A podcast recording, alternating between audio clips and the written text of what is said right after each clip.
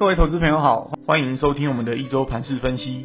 我是合格证券投资分析人员玉树临风的整股专家古今。好的，上一节目跟各位提到，现金的操作需要保守为宜，并且观察台积电是否能带领半导体族群力抗破底危机哦。那很不幸的，上周在美国科技股重挫的拖累之下，台股一万六千二的铁板区失守。指数也面临到万六保卫战了。那过程当中比较吊诡的是，在上周的下跌过程当中，融资是完全没有减少的情形哦。这显示出市场参与者似乎非常坚信年底的选举行情。好了，现在重点来了，今年剩下两个月时间应该如何操作？我想就短线而言，加权指数这边压力还是很大，不排除失守万六去回测年线。那主要还是在于台币的弱势，目前看不出什么反转的迹象，外资还是会继续帮倒忙出货。那再来是筹码压力，目前指数的周线、月线、季线都同步下弯，上档套压力很大。那照以往的经验，主力会倾向把停损筹码扫出来之后，盘势才有可能做出一个像样的反弹。现阶段在指数往下寻求支撑的过程当中，除了要控制持股部位借机用人之外，那个股的选择也很重要，不只是要有基本面支撑，也要有技术面的这个搭配啊，最好还要有筹码面大户的背书，才能安心持有。因为现在股价都是跑在新闻的前面，那像近期的 AI 概念股就是最好的例子，股价就是先跌一段才知道中国禁售令是来的又快又急哦。再来是焦点新闻，近期台湾比较重要的科技龙头，比如台积电、联发科、大立光，还有环球金这些公司，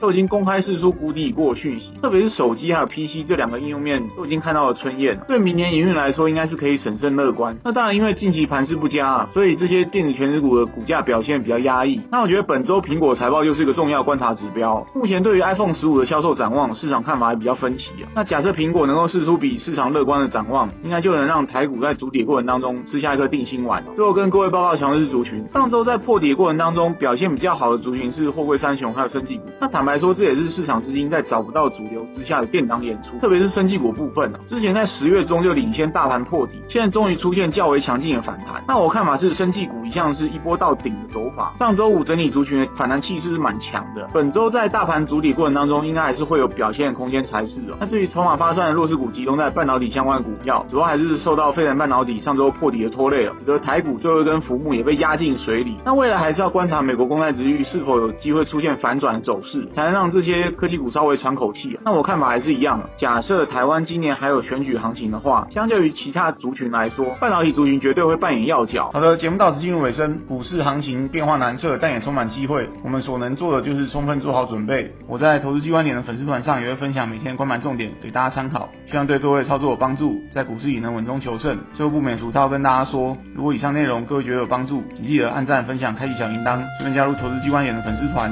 我是正午专家古今，我们下次见。